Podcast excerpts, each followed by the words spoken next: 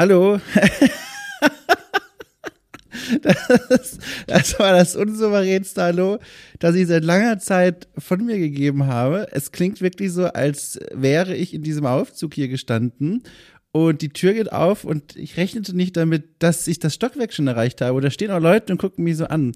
Und so kam dieses Hallo raus. Jedenfalls, äh, hallo. Herzlich willkommen äh, zu einer ganz neuen Folge von Okay Cool trifft. Wie ihr alle wisst, es ist das Format hier bei Okay Cool, in dem ich, Dom Schott, freier Journalist, jede Woche am Sonntag einen Menschen aus der Spiele- und Medienbranche zum Gespräch begrüße. Und gerne lade ich Menschen ein, entweder die ich noch gar nicht kenne, aber sehr neugierig bin, mal kennenzulernen, oder ich lade Menschen ein, die ich vor langer Zeit gesehen und seitdem nie wieder getroffen habe, äh, meist aus nicht selbstverschuldeten Gründen, sondern aus völligen Quatschgründen, wie die Person wohnt in einer anderen Stadt, die Person hat keine Zeit, die Person äh, hat den Weg zum vereinbarten Treffpunkt nicht gefunden und ist deswegen nie aufgetaucht. So. Und Rudolf Inderst mein Gast in dieser heutigen Folge, der gehört in die letzte Kategorie, in diese große Gruppe aus Menschen, die ich schon kenne, aber äh, schon lange nicht mehr getroffen habe. Und kennen ist eigentlich äh, nicht nur der Name eines Druckers. Ach, ich verspreche, ich bin nüchtern. Es, es, manchmal, ne? An manchen Tagen habe ich den Schalk im Nacken. Also, kennen ist das Stichwort. Denn ähm, Soweit kenne ich ihn gar nicht. Wir haben uns mal getroffen und, äh, obwohl, das verrate ich nicht, das werde ich in der Folge erzählen. Wir haben uns mal getroffen, ganz kurz, war auch schön. Und dann begegnete er mir weiter natürlich über Social Media, so wie das heute ist. Ähm, aber nie mehr so richtig persönlich. Dann habe ich gedacht, so, Jetzt lade ich ihn mal ein, aber nicht nur aus Gründen des Vermissens, sondern auch, weil Rudolf eine ganze Menge macht, über das man sprechen könnte und kann äh, um mal einen mini kleinen Abriss zu präsentieren. Er ist zum einen super umtriebig und aktiv als Forschender in den Game Studies. Ähm, zum anderen hat er auch, ich sage mal, klassische Studienfächer studiert und mit Promotion abgeschlossen, darunter Politikwissenschaft, Amerikanistik und neuere und neueste Geschichte. Hat er an den Universitäten München und Kopenhagen studiert. Ähm, er betreut seit vielen Jahren, woran er mich auch in dieser Folge wieder erinnert hat, das äh, Portal nahaufnahmen.ch ein Projekt von ihm und einigen Kollegen von ihm, äh, das sich darum dreht, ähm, modern, sich sehr modern anfühlende Texte ähm, über und im Spielejournalismus zu schreiben. Außerdem eine weitere Leidenschaft, die er hat, ist Kampfsport. Über das sprechen wir gleich zu Beginn. Und dann war er ja auch noch jahrelang, und ich glaube, so kennen ihn auch viele Kollegen und Kolleginnen von mir, ähm, als Social Media Manager auf dem Stuhl von Koch Media, dem Publisher aus München, äh, gesessen. Also, es gibt ganz viele Punkte, an denen wir uns berühren könnten, konnten und könnten. Ähm, hab mein Bestes gegeben, möglichst viel davon auch zu berühren. Hat so halb geklappt, aber das ist ja auch nicht äh, Idee des Formats hier, Biografien zu 100% abzudecken, sondern sagen wir mal so, die Biografie ist hier mehr die Eintrittskarte, aber was in dem Raum hinter der Tür passiert, die wir damit öffnen, das bleibt mir und meinem Gast überlassen in diesem Sinne wünsche ich ganz viel Spaß mit Rudolf Inderst und mir vor dem Mikrofon, das gegen Ende der Folge plötzlich mit einem kleinen Infrastrukturproblem konfrontiert ist. Kleiner Spannungsbogen, äh, liebe Freundinnen und Freunde. Viel Spaß!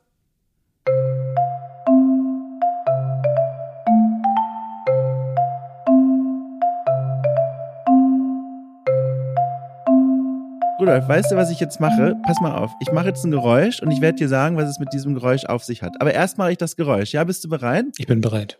Okay, pass auf. Ich muss, ich muss es jetzt so machen, dass das jetzt hier auch mit dem Mikro klappt. Moment, Achtung. Achtung. So, hast du es gehört? Ja, da gönnt sich jemand das Faxe ein Liter nein, Dosenbier nein. um 14 Uhr. Meine Auftraggeber fallen vom Stuhl, wenn die das hören. Nein. Es ist eine Dose Fanta und ich trinke eigentlich nie Fanta, außer vor vielen Jahren auf dem Weg zum ähm, Blogger-Stammtisch auf der Gamescom. Mhm. Und jetzt wird sich's vielleicht langsam in deinem Kopf zusammenfügen. Ich weiß nicht mehr genau das Jahr, aber es war der Hinweg zu dem Blogger-Treffen auf der Gamescom, auf dem ich dich zum allerersten Mal persönlich kennengelernt habe. Und weil sich Erinnerungen ja auch über Geschmack transportieren, dachte ich mir, ich versetze mich jetzt wieder zurück in diese Zeit und habe zufällig auch eine Fanta daheim, deswegen passt du das ganz gut. Und, da, und mach das jetzt so. Guck mal, erinnerst du dich dann noch dran? Ich erinnere mich sehr gut, weil ähm, das war tatsächlich auch einer der der bebilderten Höhepunkte der Gamescom Histoire, oh. die mir eigentlich, glaube ich, äh, einmal im Jahr auch auf die Timeline gespült werden als äh, großes Me als Memory-Moment.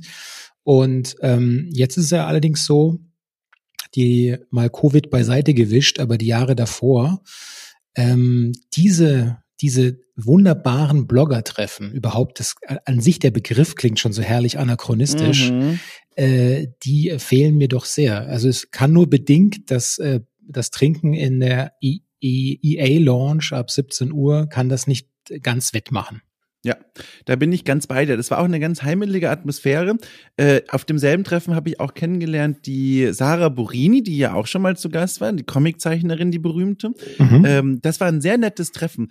Ist es denn, ich, ich höre da so ein bisschen raus, ähm, mehr vielleicht sogar als nur Wehmut, was diese, dieses Ausfallen dieser Treffen und Zusammenkommen betrifft? Bist du denn so gut bisher durch diese Pandemie und vor allem durch diese Lockdowns gekommen? Wie war das denn oder wie ist das denn für dich, wenn du sagen musst, so, Sozialkontakte beschränkt auf die Welt hinter meinem Bildschirm. Ansonsten bin ich für mich. Wie ist das denn für dich? Kannst du sowas?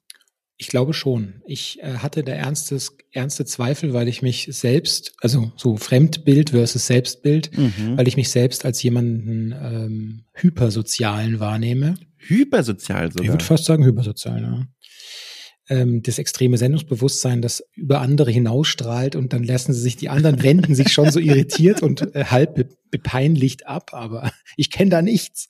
Ähm, und deswegen war ich eben nicht ganz sicher, wie das auf mich wirken würde, die ähm, das neu gefundene Homeoffice, etc., etc. Ich muss aber sagen, ich komme damit tatsächlich wesentlich besser als gedacht zu Rande. Ja ähm, gleichzeitig, um auf diesen konkreten, um das konkrete Treffen nochmal hier um, darauf zu münzen, diese Art von Blogger-Treffen, die fehlen mir wirklich sehr. Also mhm. Also ich habe auch erst gestern, äh, lass mich nicht lügen, oder vor, nee, ich glaube gestern, äh, Manuel äh, Fritsch eine Sprachnachricht über WhatsApp geschickt und gesagt, dass ich ihn, dass ich ihn wirklich vermisse, dass er mir fehlt. Ja? Ach schön. Und äh, ich finde es wichtig, dass man sich das auch sagt und nicht nur vor sich hin denkt. Mhm. Wie war die Reaktion? Ist er, war er, war er, lässt du uns reingucken in den WhatsApp-Verlauf oder betreten wir ab jetzt Territorium, wo man sagt, nein, Datenschutz, äh, da reden wir nicht drüber. Also wir haben ähm, dadurch, dass wir jahrelang auf der Gamescom immer diese Fotos geschossen haben, wo wir unsere Bärte aneinander ja. reiben. Stimmt. diese komische Tradition, in der ich da auch reingefallen bin ja. und mich immer gewundert ja. habe, während sich fremde Bärte an mir schmiegten, was machen wir hier eigentlich? ist genau, es ist, ist richtig. Und der Manu hat gleich das aufgegriffen und gesagt, dass er die Bartliebe auch hart vermisst. Oh ja. Und ähm, ja, ich freue mich einfach, äh, würde mich sehr wieder freuen, ähm, nicht nur Manu, sondern einfach auch einen großen Haufen wiederzusehen, zum Beispiel auch den, den Sebastian. Und äh, ja, es ist einfach schön. Es ist mhm. einfach schön. Ich finde, Körperlichkeit ist etwas unheimlich Schönes. Hast du denn mal überlegt, wenn du dieses äh, äh, Verlangen hast und jetzt, wo es ja, wobei momentan ist es ja auch wieder, diese Zahlen schrauben sich ja in die Höhe, die Inzidenzzahlen und so weiter, aber noch bis oh, vor einigen Monaten wäre das vielleicht noch ein bisschen einfacher gegangen, dass du gesagt hättest, so, du lebst ja in München, ich mache jetzt sowas eigeninitiativ, so ein kleines, ich organisiere selber was, wo Leute zusammenkommen. Hattest du da mal jetzt die Ambitionen schon dazu oder, oder geht's so weit dann nicht? Ja, es, ähm, doch, tatsächlich schon. Und ähm, es liegt aber tatsächlich, bilde ich mir ein, größtenteils daran, dass wirklich diese, ähm, die sozialen Kontakte in dem Fall so krass verstreut sind. Also mindestens von Wien bis nach Hamburg. Mhm. Und ähm, es logistisch einfach schwierig ist. Aber ich, äh, wie gesagt, wenn ich mal jemand erwische und sehe, dann schmeiße ich mich sofort äh, so ein bisschen äh, offensiv ran, ja. was natürlich immer ganz praktisch ist, weil du kannst einfach, wenn sich erstmal diese circa 100 Kilo in Bewegung gesetzt haben, ja. kann man auch gar nicht mehr so schnell ausweichen. Und die 100 Kilo sind ja auch durchaus Kampfsport erprobt. Ich erinnere mich an, also zum Teil hast du selbst damals kurz von erzählt, aber ich erinnere mich auch an hier und da Social Media Beiträge, die mir manchmal vor die Netzhaut flittern. Ähm, dass du durchaus auch, also sagen wir mal vorsichtig, trainierter Kämpfer bist. Ja, trainiert, trainierter Bildschirmkämpfer vielleicht. Ja, sehr gut. Nee, Also- wirklich, ne? Du hast doch was gemacht oder du machst doch was. Ja, ja, ich trainiere nach wie vor, aber das ist natürlich äh, nicht irgendwie auf Wettkampfniveau oder so, Ja. aber immerhin äh, regelmäßig und äh, es macht mir Spaß, mich auf äh, der Matte von Mitte 20-Jährigen verprügeln zu lassen. Was für eine Sport war das denn nochmal? Was für eine Sportart? Ich äh, habe als Kind jahrelang Judo gemacht Oh ja. und bin dann später mit, äh, mit vor etwa 12, 13 Jahren zum Krav Maga gekommen Oh ja. und ähm, trainiere jetzt eine kleine Erwachsenengruppe. Ich klopfe auf Holz, ähm, weil natürlich aufgrund der Inzidenzwerte kann das auch wieder schnell vorbei sein. Kontaktsport ist da ja ein schwieriges Thema. Mhm. Trainiere jetzt eine kleine Jiu-Jitsu-Gruppe in einem Münchner äh, Vorort. Ja, beim. S SV Planeck. Vielen Dank an alle meine TrainingspartnerInnen. Grüße gehen raus. Mhm. Schön. Ähm, Krav Maga. Ähm, jetzt weiß ich auch endlich, wie man das ausspricht, denn ich kenne das nur. Das sind so Videos, die mir so typischerweise auf YouTube gegen halb vier Uhr nachts vorgeschlagen werden, in so einer russischen Sporthalle Männer gegenüberstehen und dann hat, haben diese Videos so Titel wie Krav Maga ähm, gegen äh, gegen Straßenkämpfer oder so. Oder Ja. ist da so ein, so ein, so ein Krav Maga äh, Meister oder was? Und er kämpft dann gegen, äh, gegen so einen Typen, der hat dann auch demonstrativ Straßenkleidung an und er gewinnt er natürlich. Und sowas gucke ich mir nachts an. Das sind Videos, die gehen zwischen 30 Sekunden und 12 Minuten. Und da bin ich völlig fasziniert von. Warum Krav Maga? Hast du, war das eine bewusste Entscheidung oder hast du dich in der Turnhalle verirrt? Nee, gar nicht. Man muss auch eins vorwegschicken, dass äh, Krav Maga ist natürlich ein Label, mit dem auch äh, Geld verdient wird. Ah. Und es ist kein, es ist kein geschützter Begriff. Das heißt, unter dem Label kann im Grunde jeder von 0 auf 100 anfangen zu behaupten, er böte irgendeine Art Subspezies von Krav Maga an. Ach krass. Ähm, zunächst mal, ähm, also ich möchte eins immer vorwegschicken, dass da auch keine Enttäuschungen entstehen. Äh, ich glaube, dass jeder, der interessiert ist und sagen wir mal ein halbes Jahr ins Boxen geht oder ein halbes Jahr ins Ringen geht, Mhm. diese Leute haben kein Problem, äh, einen durchschnittlichen Kraftmagisten entweder auszunocken oder umzuringen. Ist das so? Es ist so. Also weil ähm, leider muss man sagen, in den letzten Jahren Krav Maga auch sowas äh, so ein bisschen shady geworden ist, weil Leute dort hingehen und sagen, nee, wir brauchen zum Beispiel einfach nicht Sparring, machen wir nicht, weil wir haben so tödliche Techniken, die kann man, die kann man gar nicht simulieren. Und das ist halt einfach, ist halt einfach Quatsch, ja. Aber ich muss sagen, ähm, Spaß beiseite, aber was im Krav Maga, ich glaube, wenn man eine ordentliche, pardon, Schule erwischt hat, dann kriegt man das Wichtigste für mich mittlerweile ist so eine ist so, ich habe nämlich rausgefunden, jetzt leben wir nochmal in München, da mag das nochmal besonders Mhm. sein. Aber unsere Eltern, ja, die haben im Regelfall viel Zeit und Mühe aufgewendet, dass wir nicht die Ersten sind, die zum Beispiel ihrem Gegenüber ins Gesicht schlagen. Mhm. Ganz klassisch. Und Leute, die regelmäßiger mit Gewalt zu tun haben, die wissen das. Mhm. Und ähm, diese, das abzulegen, diese Hemmung auch abzulegen und vor allem das Mindset dafür zu entwickeln, es gibt Leute, die diese Skrupel nicht haben oder eine gewisse Art von Awareness aufzubauen, dass ich eben nicht zu faul bin, den langen Weg statt die Abkürzung ohne Beleuchtung zu nehmen Mhm. oder diese überhaupt grundsätzlich jemand ins Gedächtnis zu rufen, dass Gewaltsituationen, und davon reden wir letzten Endes ja, Gewaltsituationen, die haben nichts Sportliches. Das sind meistens mehrere Leute, denen man gegenübersteht. Manchmal hat man den Gips und kann nicht weglaufen. Man hat vielleicht sein Kind dabei und kann sein Kind nicht den Leuten vorwerfen und sagen, ich renne weg, ja. Oder man kommt Mhm. betrunken aus dem Club irgendwie und stolpert da so rum und man kennt sich nicht aus. Und das, das sind Situationen, in denen Gewalt passiert. Das hat mit Sport einfach nichts zu tun. Und wenn man dann nicht in kürzester Zeit irgendwie in einen Modus reinkommt, in dem man wirklich aggressiv ist, in dem man sich mit Brutalität auch wehrt, Mhm. dann ist es, dann, dann ist es ein Nachteil, ein fundamentaler. Und ich glaube schon, dass das Krav Maga etwas war, das mir diese ganzen Punkte mal sehr ins Bewusstsein gerufen hat. Auch die Tatsache, dass wir oftmals oder eigentlich fast immer im Training bei Szenarien davon ausgingen, dass das Gegenüber vielleicht einen scharfkantigen Gegenstand dabei hat und auch nicht zögert, damit zuzustechen. Und das, wie gesagt, das hat alles so ein bisschen meinen Horizont zumindest eröffnet, dass ich gesagt habe, okay, das hat aber irgendwie gar nichts mit, ähm, ich kenne den Ort, ich kenne die Gewichtsklasse, ich kenne meinen Gegenüber, ich habe ihn auf Video analysiert und Mhm. mein Trainer wird das Handtuch schon werfen, wenn es nicht so läuft. Und das sind vielleicht so diese großen unterschiedlichen Pfeiler, in denen man da so ein bisschen im Denken auch geschult wird. Und das finde ich, ähm, fand ich, oder fand ich sehr hilfreich. Ja. Warst du denn mal persönlich in einer Bedrohungssituation äh, oder sind das theoretische Gedanken, die du da hast? Also das waren keine hypergefährlichen Situationen, äh, aber es gab zwei, drei Situationen. Die letzte war in einem in einem Supermarkt tatsächlich. Da denkt man auch gar nicht dran, dass sowas äh, nee. mit, nee, aber war genau so. Und dann nochmal auf einem äh, Parkplatz an unserer S-Bahn-Station bei meinen Eltern. Das, und es hat sich wirklich so hochgeschaukelt und ehe man sich's versieht, ähm, passiert es dann. Und man ist dann oftmals eben, eben so perplex, dass wirklich der andere das gemacht hat. Das kann der Körper, das kann man dann gar nicht verarbeiten schnell genug. Der hat mich wirklich, der hat mir wirklich eine Ohrfeige gegeben. Das hat auch damit zu tun, dass es so ein entwürdigender Vorgang für Menschen ja, ist, wenn man ja. eine gescheuert bekommt in der Öffentlichkeit. Und es entsteht so eine Pause, in der man nicht reagieren kann. Und Leute, die das öfter machen, die nutzen genau diese Pause, um dir eben schon eine zweite einzuschenken. Ja? Mhm. Und ähm, das sind so Überlegungen, die, die darüber kann ich jetzt einfach sprechen, aber ich wette auch im, wenn es dann soweit ist, dann habe auch ich dieses, diese Millisekunde Zögern, die man eben einfach auch nach jahrelangem Training nicht wegtrainieren kann. Mhm. Es gibt da so eine ganz tolle, ähm, eine ganz tolle Fernsehaufnahme von Muhammad Ali. Und da würde niemand sagen, dass das nicht ein fantastischer Athlet und Boxer war. Mhm. Und trotzdem hat man gesehen, als der, als der wurde erschreckt äh, in einer, in, in einer TV-Show war das.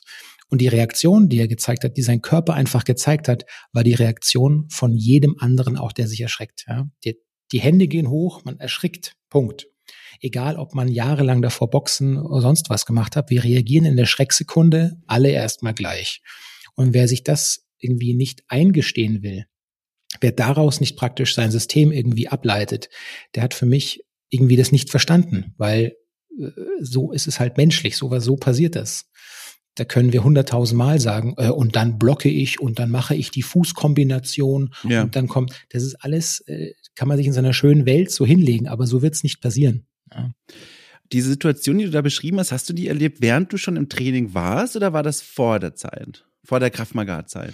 Nee, nee, das war äh, mitten, also das war, ähm, jetzt lass mich, lass mich nicht lügen, das war 2012 war das. Ja, also ja. da hatte ich, hatte ich schon, ich glaube, zwei, drei Jahre, zwei, drei Jahre Kraftmagar hinter mir.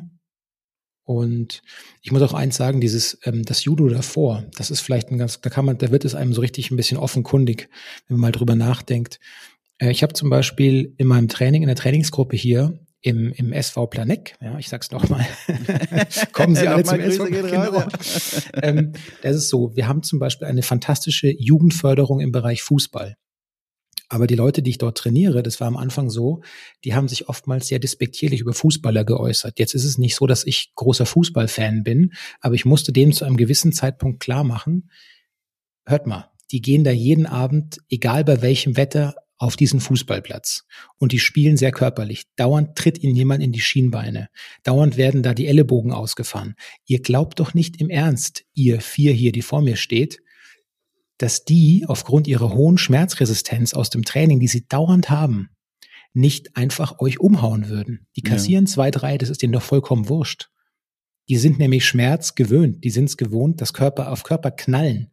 Mhm. Das ist der Unterschied. Es gibt nämlich diese diese ganzen wilden Kampfkünstler, die tanzen dir 400.000 Figuren vor. Ich, ich sage da immer, das ist Tanztheater. Mhm. Aber wenn die einfach mal das erste Mal eine Faust wirklich in die Fresse kriegen und ihr eigenes Blut schmecken, das war's. Die wissen, mhm. da, da gehen die Lichter aus, weil sie nicht wissen, weil sie die Situation nicht kennen, weil sie nie erfahren haben, wie es ist. Wie fühlt sich das denn an, in einer wirklichen gewalttätigen Situation zu stecken plötzlich? Und das ist schon ein Unterschied. Ich kann da, ähm, kann das sehr nachempfinden, was du da erzählst mit dem veränderten auch Körpergefühl, auch diesem Gefühl, diese, diese Distanz zwischen zwei Körpern zu durchbrechen in, im Fall von so einer Situation, weil ich habe selber ähm, vor vielen Jahren angefangen, Rugby zu spielen. Mhm. Und das mhm. ist ja ein sehr körperbetonter Sport. Ist natürlich kein Kampfsport, aber ist ein sehr körperbetonter Sport. Und da gibt es äh, vor allem für Menschen, die neu beginnen in diesem Sport, dann gezielt Übungen, die dir die, die, den, also ich sag mal, das klingt jetzt vielleicht ein bisschen seltsam, aber den Respekt vor dem gegnerischen oder ja vor dem gegnerischen Körper nehmen. Also im Sinne von, dass man sich da auch wirklich draufschmeißt, wenn der versucht, mit dem Ball an dir vorbeizulaufen. Mhm. Und das ist wirklich eine Hemmung, die muss man sich für diesen sportlichen Rahmen tatsächlich erstmal bewusst abtrainieren. Ja, ja, definitiv. So glaube ich dir sofort. Glaube ich dir sofort, ja. Das war, war eine ganz interessante Erfahrung. Ich habe mir da damals, auch jetzt schon zehn Jahre her oder so, nie Gedanken drüber gemacht, aber das hat echt meinen Blick darauf verändert. Also das ist so, ansonsten habe ich relativ wenig Erfahrung äh, mit solchen realen Bedrohungssituationen. Ich, ich bilde mir immer ein, dass, dass um mich herum andere Leute sind, die vielleicht nach, also nach weniger Widerstand aussehen als ich, weil ich halt einfach groß bin. Aber ich glaube, im Zweifel ist das auch egal. Ja, ähm, ja, also ich früher habe ich da immer gelächelt, aber ich glaube wirklich, dass, dass man sieht auch wohl, es werden da immer Statistiken, ohne jetzt dafür die Hand ins Feuer legen mhm. zu wollen, aber die Statistiken, die ich immer wieder höre, ist, dass tatsächlich dieser Spruch Täter suchen Opfer nicht falsch ist. Ja. Und je höher die Gegenwehr auch ist, spontaner und aggressiver, desto äh, häufiger auch die Wahrscheinlichkeit, dass, dass dass die Leute ablassen von dir, weil sie wollen ja eigentlich sich nicht messen, ja, den ja. Kräfte messen, sondern sie wollen halt Dominanz erzeugen, Dominanz durchziehen. Ähm, und ähm, ja, dann ist es natürlich oftmals vielleicht schon ein bisschen von Vorteil, wenn man ein bisschen breiter aufgestellt jetzt äh, im Straßenbild daherkommt ich stehe jetzt vor einer ganz großen Herausforderung. Das ist ein super spannendes Thema und hat uns bemerkenswert weit von dem entfernt, womit ich eigentlich das Gespräch beginnen wollte. ist, aber ist doch gut. Ist ja, total gut. gut. Aber mich interessiert jetzt auch noch das, was ich jetzt quasi bisher hinter uns gelassen habe. Aber ich finde inhaltlich einfach keinen Weg dorthin, jetzt eine Brücke zu bauen. Und deswegen mache ich das jetzt einfach mit der berühmten Brechstange, die ich hier schon in vielen Gesprächen immer mal rausholen musste und fragte jetzt einfach Folgendes. Oder warte, vielleicht kriege ich eine halbe Überleitung hin während wir uns ne, über dieses spannende Thema unterhalten und all die Sachen, die da dranhängen, befindest du dich ja selber auch gerade in einem sehr aufregenden Moment deines Lebens. Du merkst, ich versuche mit Biegen und Brechen, es schon knarrt, irgendwie dahin zu kommen. Was kannst du meinen? Was kannst ja. du meinen? und zwar, Rudolf, du hast einen neuen Job. Also zum Zeitpunkt der Aufnahme so halb neu, also ein bisschen neu ist es schon noch, ne? Ich bin einfach mal, ich, ich frage einfach mal offen, wie ist es denn? Erzähl mal nochmal genau, was du da jetzt machst und wie es ist. Das ist ja für dich alles noch relativ neu und frisch. Also die Timeline ist, äh, muss ich leicht korrigieren. Ja, bitte. Es ist so, dass ich äh, tatsächlich bei Koch Media am 30. September gekündigt habe und ich werde am 1.1. Äh, anfangen, an der EU zu genau zu unterrichten. Äh, und zwar äh, das Fach, die Disziplin, das Feld ist Game Design. Und ich habe unheimlichen Respekt davor. Also es, ja. ist nicht, es ist nicht so das Hochstapler- und Baron-Münchhausen-Syndrom, das mich umtreibt, aber ich muss schon sagen, also in Sachen Game Design bin ich eher Restaurantkritiker als Koch bisher. Und äh, muss man halt ehrlich auch zugeben. Ähm, aber es macht mir, es macht mir Spaß und ähm, ich finde es, um da jetzt ein, einmal weit vorzugreifen, ich bin ja zu Hause in der Spieleforschung mhm. und die Game Studies und die Game, das Game Design die brauchen noch mehr Verzahnung. Ich stelle das immer wieder fest, wenn man auf Konferenzen mit Praktikern, Vulgo, Spiele, Designer, Designerinnen spricht. Wir haben noch so viel zu, zu lernen gegenseitig. Das ist, und ich hoffe, dass ich irgendwie meinen Teil vielleicht dazu beitragen kann, diese Brücke äh, gebaut werden muss sie da zum Glück nicht, weil es gibt ja diese Tradition. Ja, aber ja. vielleicht kann ich da so manches äh, Mörtelstück einfügen. Jetzt bist du schon auf die Autobahn eingebogen. Wir haben aber auf dem Weg bei quasi auf der Autobahneinfahrt schon was verloren und das müssen wir kurz aufsammeln, zumindest Jawohl. nicht. EU. Ich, mhm. ich weiß es nicht. Ich könnte mir jetzt tausend Dinge ausdenken, aber verrat mir es doch. ja, du musst jetzt schon mindestens einmal noch raten. Also, ich sage, okay, jetzt, ich habe viele Ideen, alle sind Quatsch. Warte mal, ich sag mal Interstellares Unicorn. Mensch, woher hast du das gewusst? Ich wusste es doch. Ich habe nämlich mich doofer gestellt, als ich eigentlich bin. Ich habe es recherchiert, ich habe recherchiert und jetzt gedacht, ich baue dir die Bühne auf, dann kannst du erzählen, wofür EU steht. Ha, siehst du? Ja. So leicht hast du die Lorbeeren aus der Hand gegeben. Na gut, also die EU, das ist, äh, steht für Internationale Hochschule und das ist eine äh, private, staatlich anerkannte Fachhochschule mit Sitz in Erfurt. Ach, Erfurt. Mhm. Also das Pendlerleben wird wieder eine Rolle in deinem Leben spielen. Das ist nur bedingt richtig, denn ja. die Stelle ist eine sogenannte Remote-Stelle. Ach, schön. Schön. Guck mal, und da berühren sich zwei Dinge, worüber wir schon gesprochen haben und das jetzt. Wir haben jetzt schon rausgefunden, du kommst ganz gut klar mit dem Homeoffice und dem von daheim arbeiten. Das stimmt. Und ich bin auch sehr froh, das äh, muss man auch mal Kudos geben. Das ist ja auch nicht selbstverständlich. Ähm, die Situation jetzt bei Koch Media, dass ähm, den Leuten, dass die Leute nicht gezwungen werden, äh, in die Büros zu wandern, ja, ja. sondern dass man eben zusammen sich setzt und vernünftige Lösungen für Leute gerade findet, die zum Beispiel eine lange Anfahrtsweg haben und diesen Anfahrtsweg nicht im Pkw machen können, sondern eben in die Petrischale sich jeden Tag stellen. ähm, Sehr gut. Das habe ich so auch noch nicht gehört.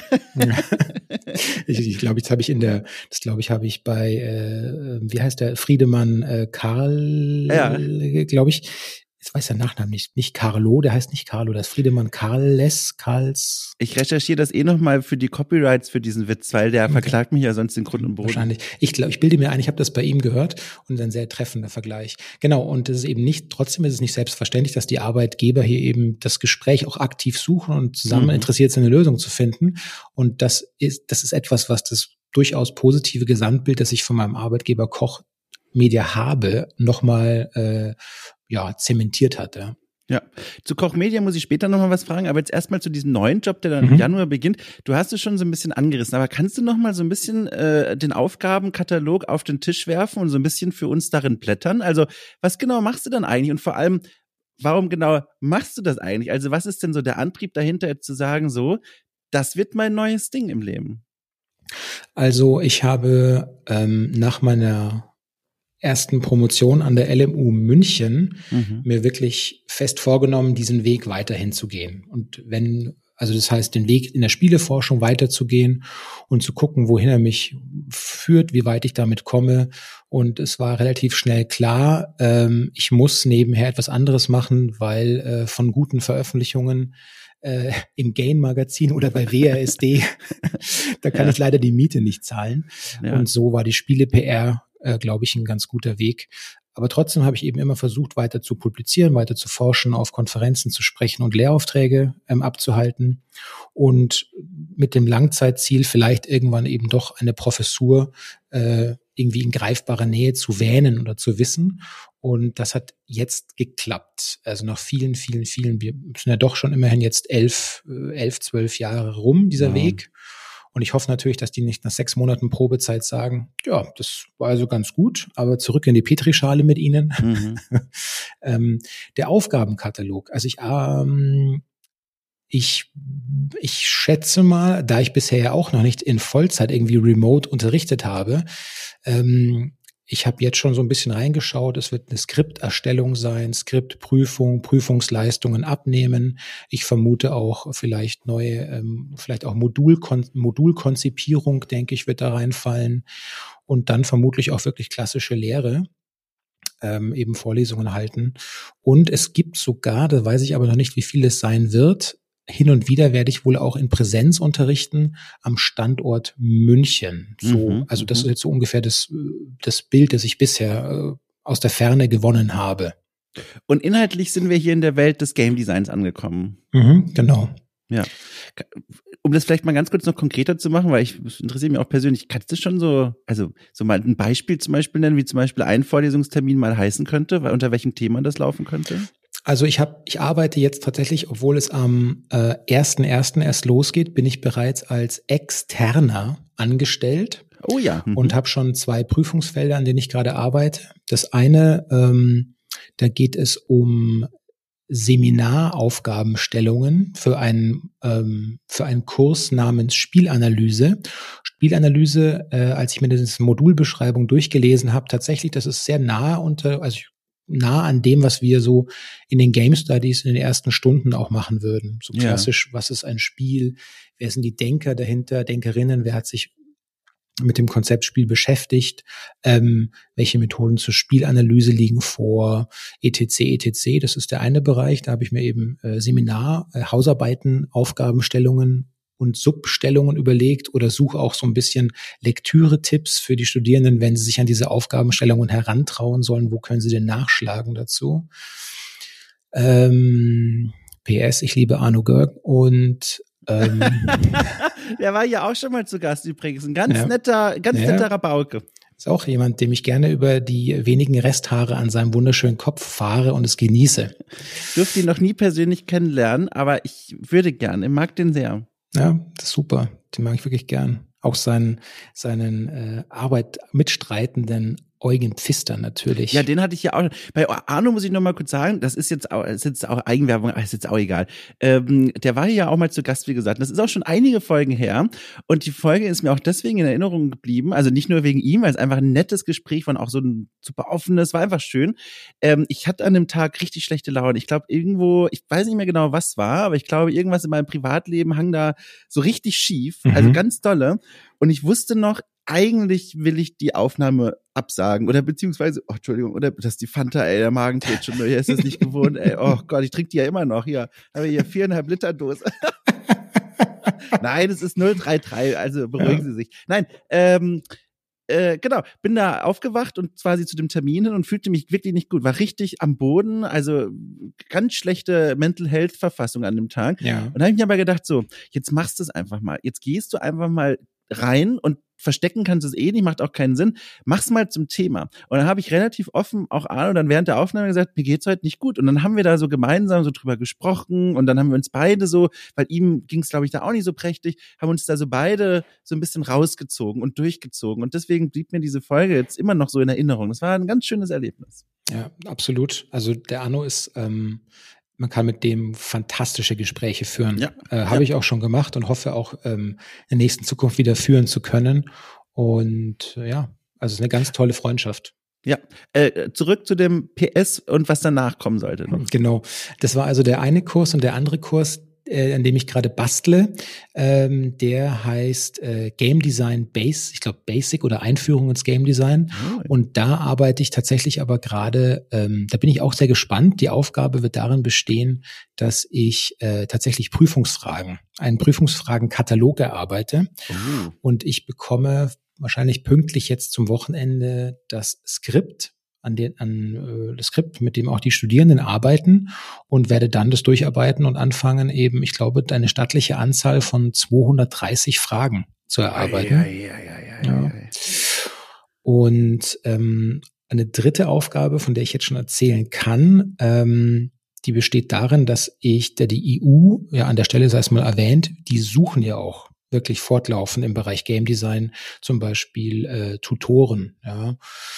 Ähm, wer sich also berufen fühlt, die Stellenausschreibung findet ihr bestimmt auch selbst, seid ihr alle talentiert. Ähm, und da geht es darum, dass ich schon so ein bisschen, dass ich das schon ein bisschen auf die. Das hat kurz gedauert, hast du gemerkt? Da hang ich jetzt so eine halbe Sekunde hinterher. dass okay. ich, dass ich da auf die, ähm, dass ich da auf die ersten Einsendungen von Bewerber drauf schaue und die Lebensläufe mir von den ähm, möglichen Tutor und Tutorinnen angucke, mhm. ob die denn geeignet wären, um dann zusammen mit der HR ähm, da weiter in dem Prozess zu arbeiten.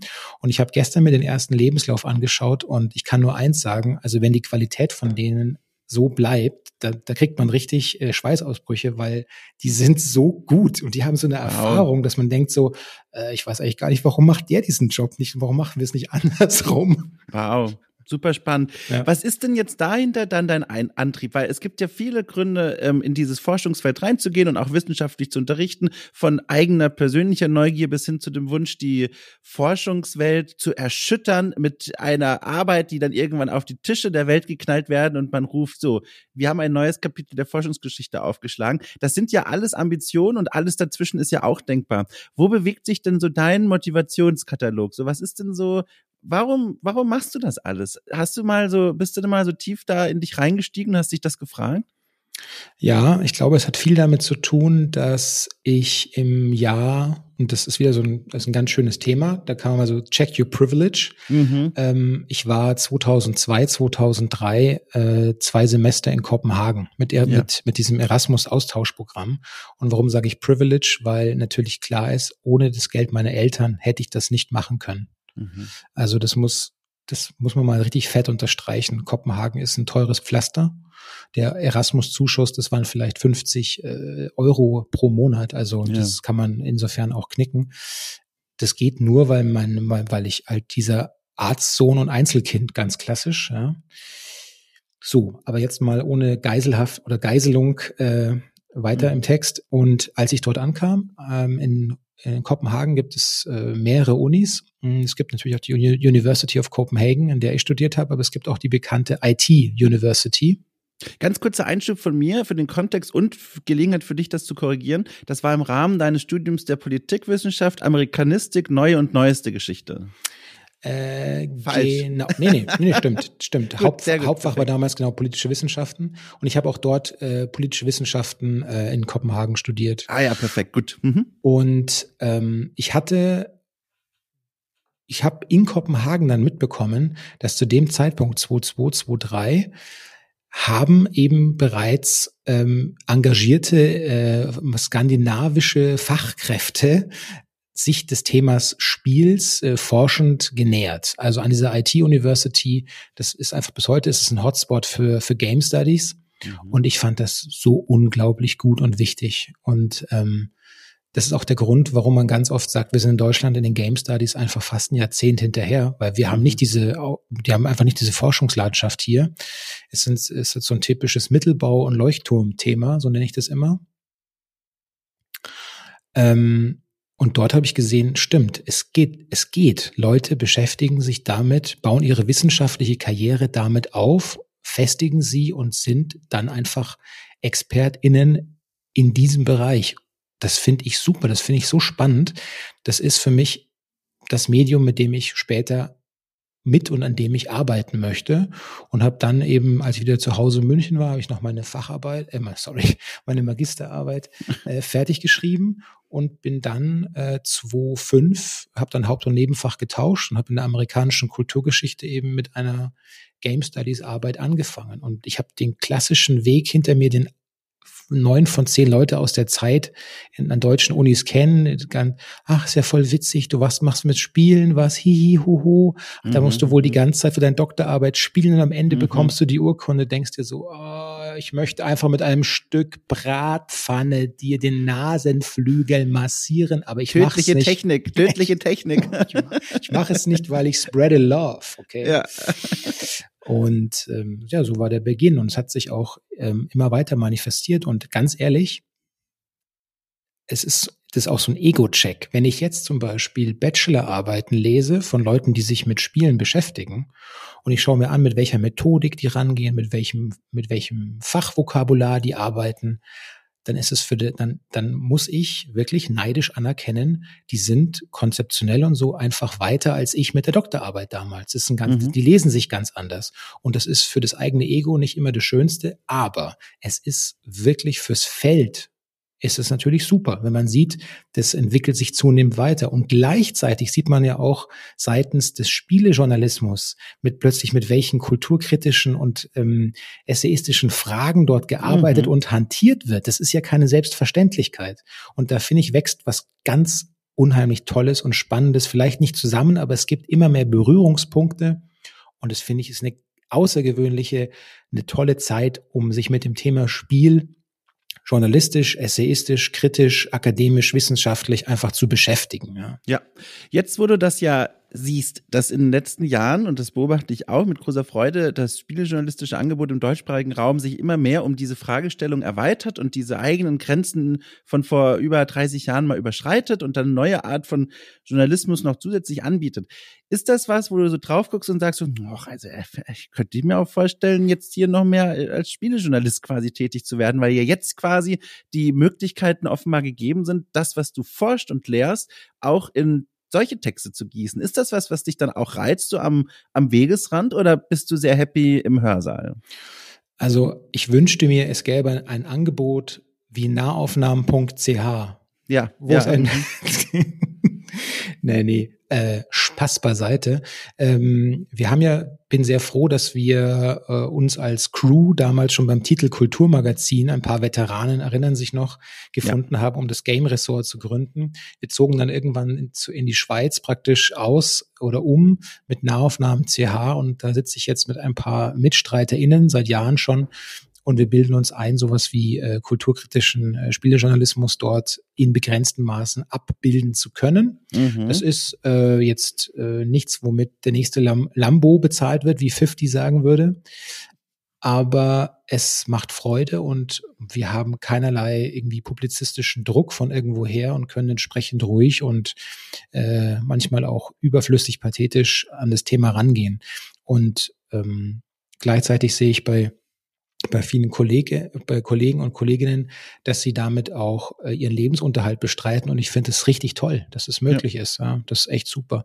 Und äh, gerade der Bereich zum Beispiel, den nächsten Bereich, den ich mir noch, den ich mir hoffe, der sich weiterentwickelt, sind halt die Bereich, der Bereich der Video-Essays. Ja. Mhm. Ähm, weil dort sehe ich, also wenn man sich die englischsprachigen Video-Essays im Bereich Spiele ansieht, dann sind diese Ver Verbindungspunkte von Spieleforschung und Spielejournalismus super evident.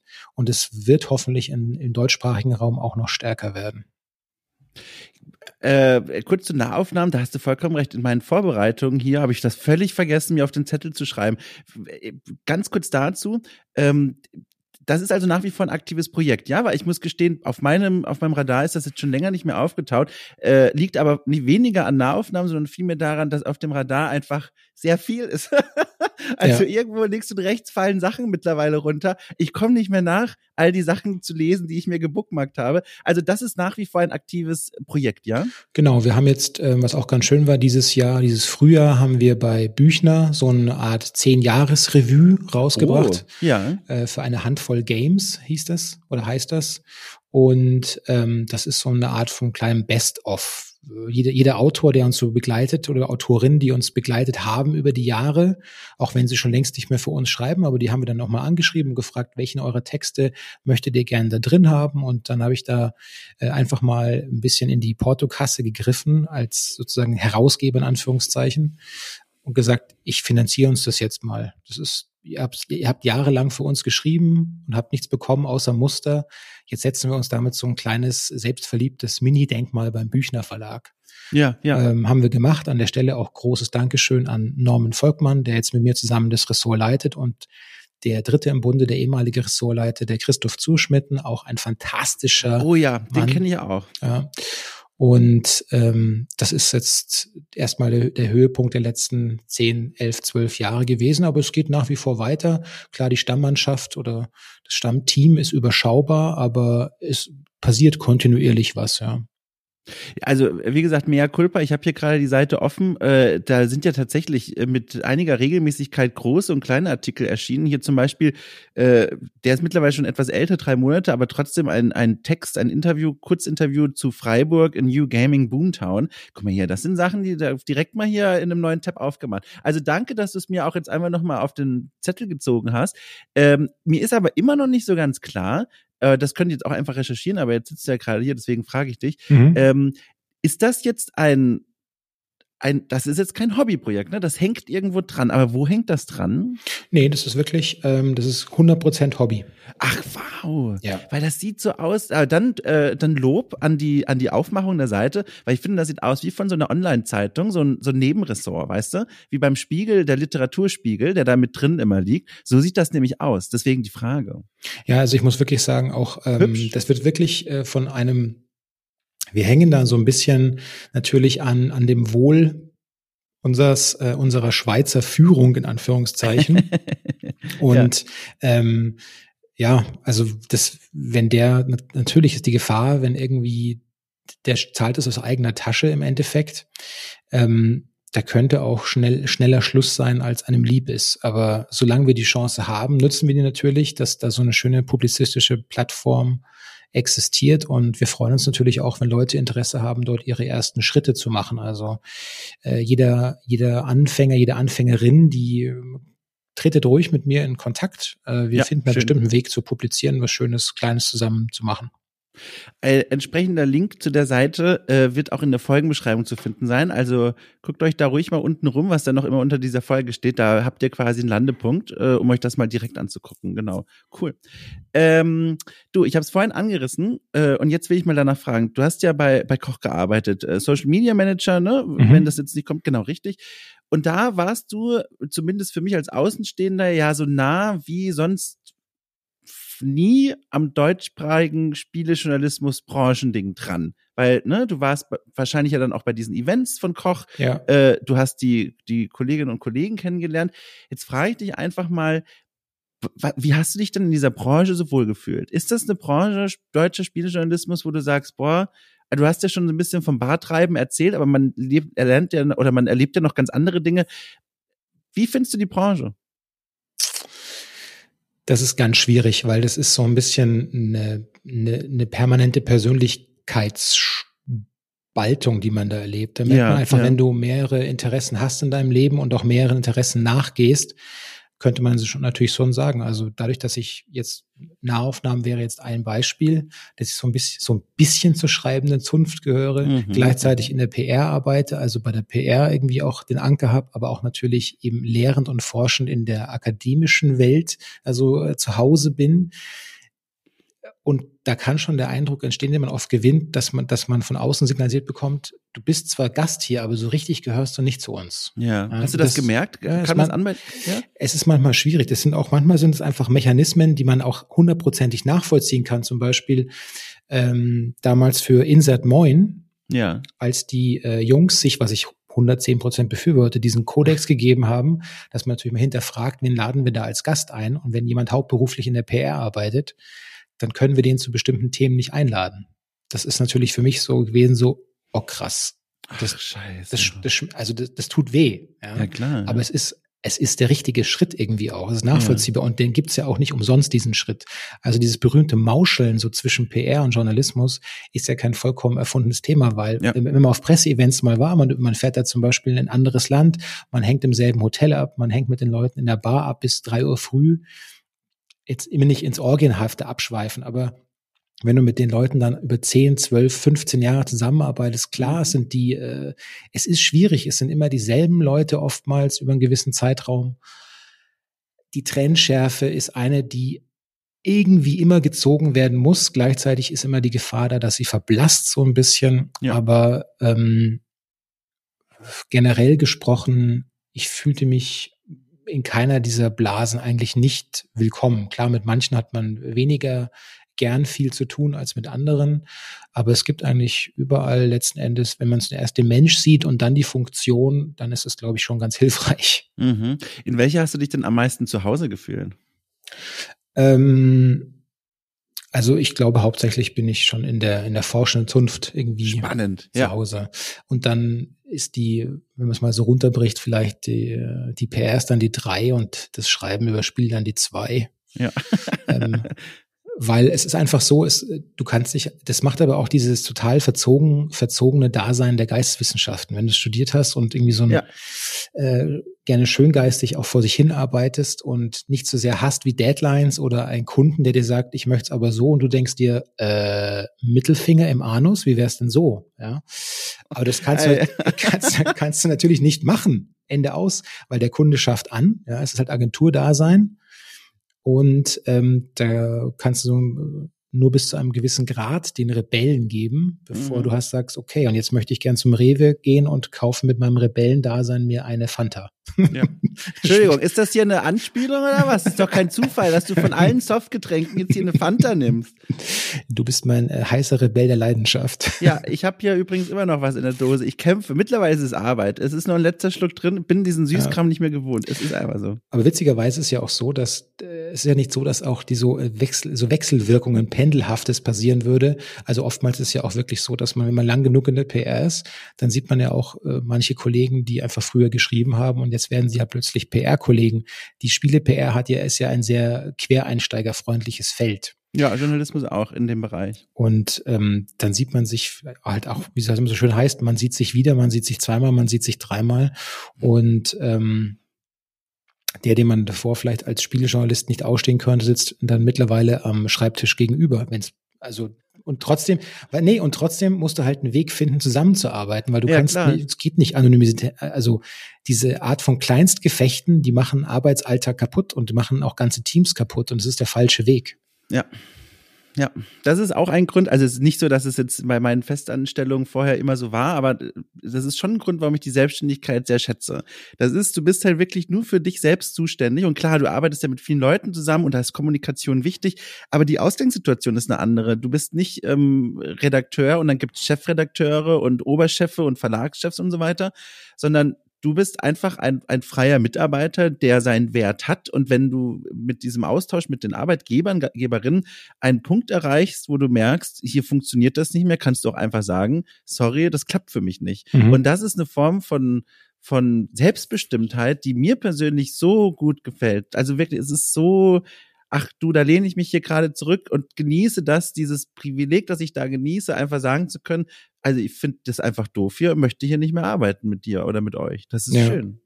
Und ja, gleichzeitig äh, gutes Beispiel, wenn ich jetzt hier bei Koch zum Beispiel mich umschaue in dem Büro, in dem ich jetzt gerade bin, da ist zum Beispiel der Tim Westphal drin, ja. Der ist, Mm. äh, mit dem habe ich früher bei, bei Machsreiter in der Agentur gearbeitet. Seit 5000 Jahren ist der in der PR. Da war ich noch ein kleines Kind bei meinem ersten professionellen Gamescom-Besuch und da war der schon da gestanden und hat mir Flyer in die Hand gedrückt oder was. Ja. Irgendwas krass. Ja, genau. Oder anderes Beispiel, so den kenne ich jetzt vom Marsreiter. Dann, dann sitzt jetzt ein Schreibtisch weiter der liebe Freund Oliver Nickel. Oliver hat davor Mhm. bei, äh, bei Scala, also SV Onpact früher gearbeitet. Da habe ich auch gearbeitet. Also daran sieht man schon, das ist einfach ähm, ein, ein überschaubarer, eine überschaubare Menge an Personen oftmals. Ja. Und da, abgesehen davon, dass ich die beiden wertschätze als Freunde, selbst wenn ich das nicht machen würde, muss ich einen Weg finden, mit denen zusammenzuarbeiten. Ja, das geht nicht, dass man da, der, dafür sind unsere Teams einfach zu klein. Das Ja. würde dauernd krachen. Das, das geht nicht. Ende Ja. aus. Ach du, aber, aber das klingt so, wenn ich jetzt hier so zuhöre und so auf die letzten, äh, weiß ich nicht, knapp 50 Minuten zurückschaue. Ich habe dich hier an einem ganz guten Punkt in deinem Leben erwischt, oder zumindest von dem, was du so erzählst, was dein Arbeitsleben be be betrifft. Es, es klingt so, als wärst du jetzt wieder auf die Schienen eingebogen, die du eigentlich äh, am liebsten gelegt hast in deinem Leben bisher. Mhm. Forschung. Man muss auch sagen, das ist natürlich, wir wollen es nicht verschweigen. An dieser, in dieser Sekunde ist die Portion Ehrlichkeit gefragt. Lieber Zuhörer, liebe Zuhörerin, ich habe Dom einfach auf Twitter so lange genervt, bis er mich eingeladen hat. ja, Moment. Aber jetzt, äh, also schön, dass du das sagst, aber da kann ich direkt noch das Gegengewicht auf die Waage hängen. Äh, jetzt habe ich auch schon zu dem anderen Gast letztens gesagt, ich habe hier eine ganz lange Liste. Das ist kein Quatsch. Ich habe eine richtig lange Liste, die ist entstanden, als ich dieses Projekt gestartet habe. Und da habe ich einfach mal mir überlegt, sag mal, kenne ich eigentlich genug Leute? Kriege ich hier überhaupt ein paar Wochen voll, wenn ich mir so ein Format überlege? Und da habe ich mir einfach mal Leute aufgeschrieben, die ich kenne, die ich noch nicht kenne, aber die ich gerne mal kennenlernen will. Und dann habe ich gemerkt, die Liste wächst sehr lange. Und dann habe ich mich mehr oder weniger an dieser Reihenfolge der Liste festgehalten, bis ich dann irgendwann merkte, Moment mal, manchmal passieren in dieser Welt da draußen ja Ereignisse, wie zum Beispiel der Launch eines, der Launch eines neuen Online-Magazins oder jemand kündigt nach vielen Jahren bei einer Redaktion oder jemand restartet seine alte Website oder sowas. Ähm, dass man die dann vorzieht aus Zeitgründen, weil, weil das gerade ja tatsächlich gut passt zeitlich. Und das hat zur Folge, wie du dir vorstellen kannst, Hm. dass Leute nach unten rutschten. Und da habe ich dann Nachrichten gesehen und mir immer bin schon vergangen in schlechtem Gewissen, weil ich mir dachte, der glaubt mir das doch niemals, dass ich den eh schon mal einladen wollte. Weil jetzt sind wir an dem Punkt, wo es so wirkt, als ich habe dem Druck nachgegeben. Ich war Helms Klamm, du die 10.000 Urukai, die endlich den Wall gesprengt haben und jetzt flutest du hier rein. Aber es stimmt nicht. Es Also stimmt das ist auf jeden Fall der schönste Vergleich, den Ja. ich. Ich muss äh, sagen, jetzt, äh, ich bin echt gespannt, also gerade wo du sagst, äh, Relaunch die, dies, Relaunch das. Ich muss mal nachgucken, habe ich heute Morgen schon gesagt, ob meine alte Abo-Nummer, der G, ob die noch gilt. Wenn die jetzt wiederkommen, Ja, dann kann ich stimmt, gleich ja. mit, mit mein altes Abo wieder einsteigen. Ja. Guck mal hier, ein Fuchs. Ich habe, jetzt sage ich mal folgendes, ich habe die G nie gelesen. Ich habe die G nie gelesen. Leute drehen durch bei der Ankündigung, äh, dass die zurückkehrt und ich freue mich für sie.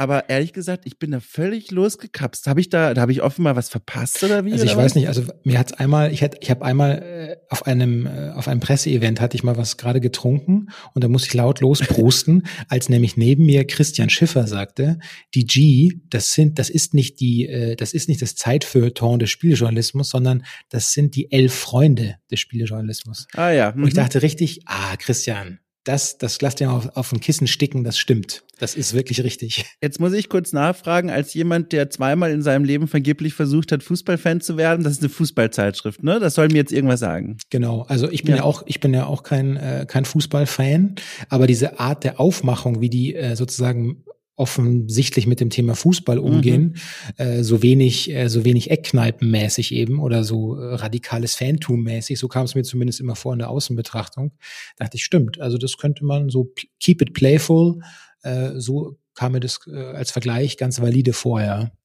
Die G war doch auch, und da musst du mir jetzt helfen, war das nicht so Anfang der 2000er auch so ein Ding vor allem, also als die erschienen ist? Mhm, ja, äh, ich würde sagen, ab spätestens wahrscheinlich so ab 2000 fünf oder so rum, wahrscheinlich, ja. Ja, da war ich halt auch gerade in meinem Leben beschäftigt damit, in der Mittelstufe meine Tanzpartnerin für den erzwungenen ähm, Mittelstufen-Tanzball zu finden. Da hatte mhm. ich, glaube ich, das war noch nicht meine Welt. Da habe ich noch nicht sowas gelesen. Was ist dein Lieblingsstandardtanz?